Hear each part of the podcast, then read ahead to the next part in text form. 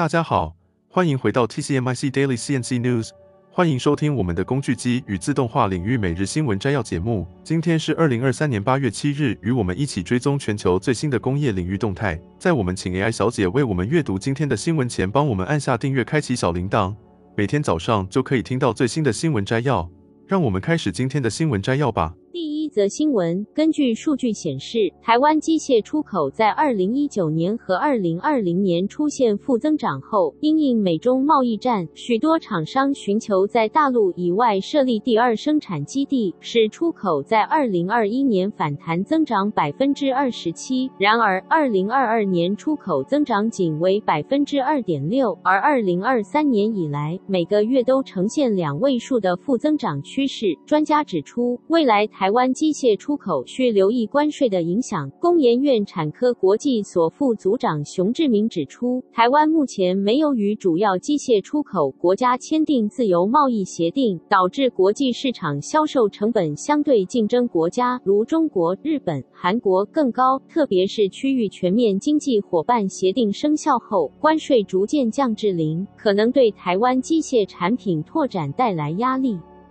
台经院产经资料库资深分析师王忠庆表示，最理想的情况是海峡两岸经济合作架构协议 （ECFA） 能够重启谈判，并将更多台湾产品纳入其中。即使台湾也要同等开放。对于出口业者来说，ECFA 的利大于弊。熊志明指出，虽然 ECFA 若能继续扩大范畴对台湾有利，但整体来看，台湾机械出口到大陆的比例正逐渐减少，因此未来出口市场目标应该放眼美国、东协、印度或墨西哥等地区，同时争取其他地区的优惠关税也是相当重要。而 CPTPP 的成功也有较大的变数。王忠庆指出，台湾的市场转型速度应该加快。许多厂商目前通常将产品卖给海外代理商，但台湾业者却不知道最终客户是谁。因此，台湾应该加强培养相关商务人才，同时政府也应该协调厂商组成联盟，共同开拓海外市场。与此同时，熊志明提醒，未来还需关注几个因素，包括通膨和地缘政治影响、大陆制造业的的发展情况以及美国、欧洲、东协、日本等市场的需求，还有其他主要新兴市场，如土耳其、印度、墨西哥的发展，以及全球近邻排放趋势等。第二则新闻，台大宁泰科学研究中心与泛科学进行了合作实验。据台大物理学系教授王立明表示，他们按照南韩科学家提供的参数和流程进行验证，结果显示样本具有反磁性，但不是超导的反磁性，且没有观察到电阻往下降的现象。他强调材料合成的因素十分复杂，并指出这次的验证并没有得到一个确定的结果，后续将调。调整温度的参数进行更进一步的验证。王立明指出，台大宁泰科学研究中心已经成立超过三零年，从三十年前就开始研究超导体。这次他们尝试了合成磷合铜的化合物以及硫酸铅的化合物，在九百二十五摄氏度的高温下进行合成，进行了磁性量测系统的验证，推估反磁性。然而，南韩的流程并没有提供很严谨的数值。因此，他们进行了成分调整，包括掺杂量和合成降温速率等。初步验证的数据显示，量测需要磁能和零磁能的磁化强度对着温度变化的曲线，以精准判断超导成分的比例。然而，在按照超导体的标准程序进行验证时，温度一百二十七摄氏度时，电阻看起来是上升的，呈现出半导体的特性，但并没有观察到电阻往下降的现象。王立明强调，材料合成的因素非常复杂，因此对于这样的结果并不意外。目前的室温电阻是四十欧姆，显示材料在室温下具有不算高的阻值。虽然有可能有其他应用的可能性，但不一定是超导体。如果要确定是否是超导体，还需要更多的努力进行进一步的研究。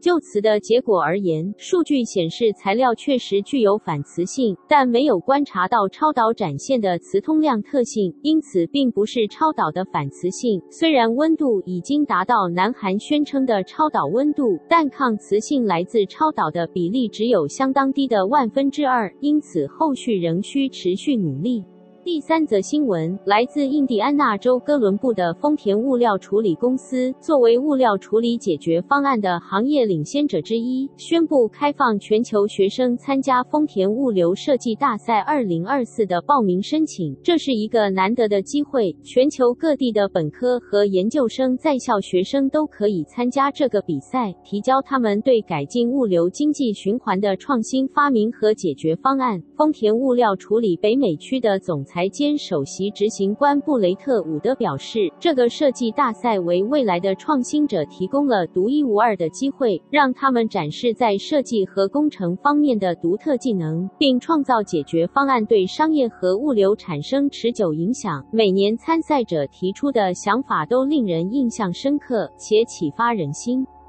作为立足于贡献社会的丰田公司，认为这个比赛是吸引和培养下一代设计师的好方式，并灌输他们对服务周围社区的承诺。今年的参赛者受到了一个挑战，就是聚焦于为未来开发解决方案，改善生活，减少浪费，并以对环境影响较小的方式使用资源。丰田汽车公司的高级设计副总裁伊恩·卡塔比亚诺表示，他很荣幸参加了二。二零二二年的 Logiconomy 论坛，在那次全球丰田物流设计大赛的颁奖典礼上，他们从所有有才华的未来设计师的精彩提案中挑选出了获奖者。他有幸选出并颁发了玛丽厄斯·克拉马尔伊安卡塔比亚诺设计奖给来自瑞典乌梅奥设计学院的玛丽厄斯。这个奖项表彰的是创新和创造力，并且兼顾了优雅的美学。玛丽厄斯的货物自行车提案。为末端点对点交付提供了解决方案，看起来非常出色。玛丽厄斯除了获得奖项外，还有机会在丰田欧洲设计开发部门进行设计实习。卡塔比亚诺期待着今年全球设计大赛的到来，并与全球同事一起寻找下一代的创意思想家。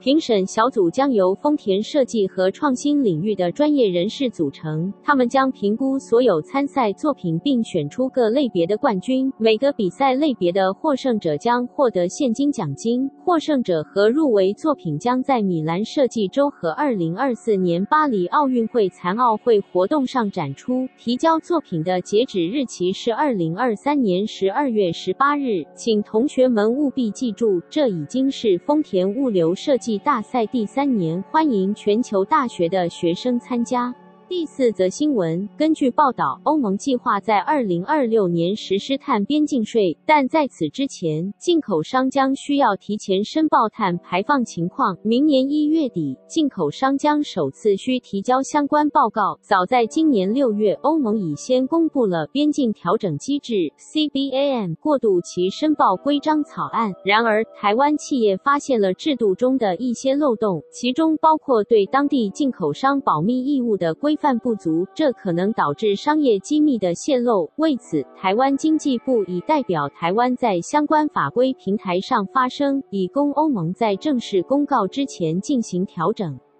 确定征税的前提是要了解产品所排放的碳量。试办期内，外国进口商不需要购买 CBAM 凭证，但仍需要每季提交 CBAM 报告。CBAM 在今年十月启动过渡期，要求最晚在二零二四年一月底之前，企业必须首次提报二零二三年第四季度三个月的 CBAM 报告及产品的碳含量。欧盟执委会提出的过渡期申报规。章草案包括进口商应申报的项目、出口国生产商应提供给进口商的资料项目、产品碳含量计算方式、无法提供实际产品碳含量时可以使用预设值的比例限制，以及相关法则等。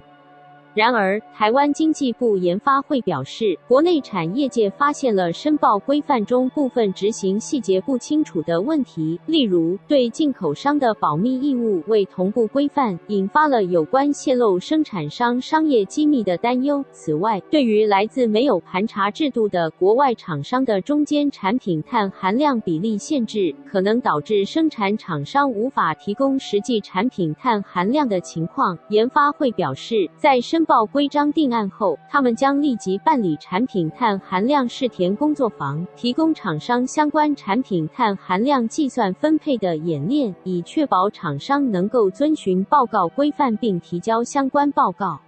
第五则新闻：卡车运输在经济中扮演着不可或缺的角色，在美国运输业中占了超过百分之七十的货物运输量。然而，这个行业一直面临着司机短缺、安全问题和供应链挑战。但好消息是，总部位于匹兹堡的 Aurora Innovation 希望能透过自动驾驶技术的引入，解决这些问题以及更多挑战。Aurora 的联合创始人兼首席执行官 Chris 森表示，现在如果你想将草莓从加州运送到达拉斯，需要大约三天的时间。但有了 Aurora Driver，你只需要约二十四小时就可以做到这一点。与此同时，其他自动驾驶卡车公司如 Starspeed Robotics、Embark 和 TuSimple 在美国的努力已经倒闭或缩减，但 Aurora 却正积极推进。他们目前已经开始为 Uber Freight、FedEx、Schneider 和 Werner 等客户在德克萨斯州进行货物运送。为了确保安全，公司正在通过在达拉斯和休士顿之间以及达拉斯和埃尔帕索之间的路线上培训其自动驾驶系统，目标是在二零二四年底前实现无人驾驶的全面上路。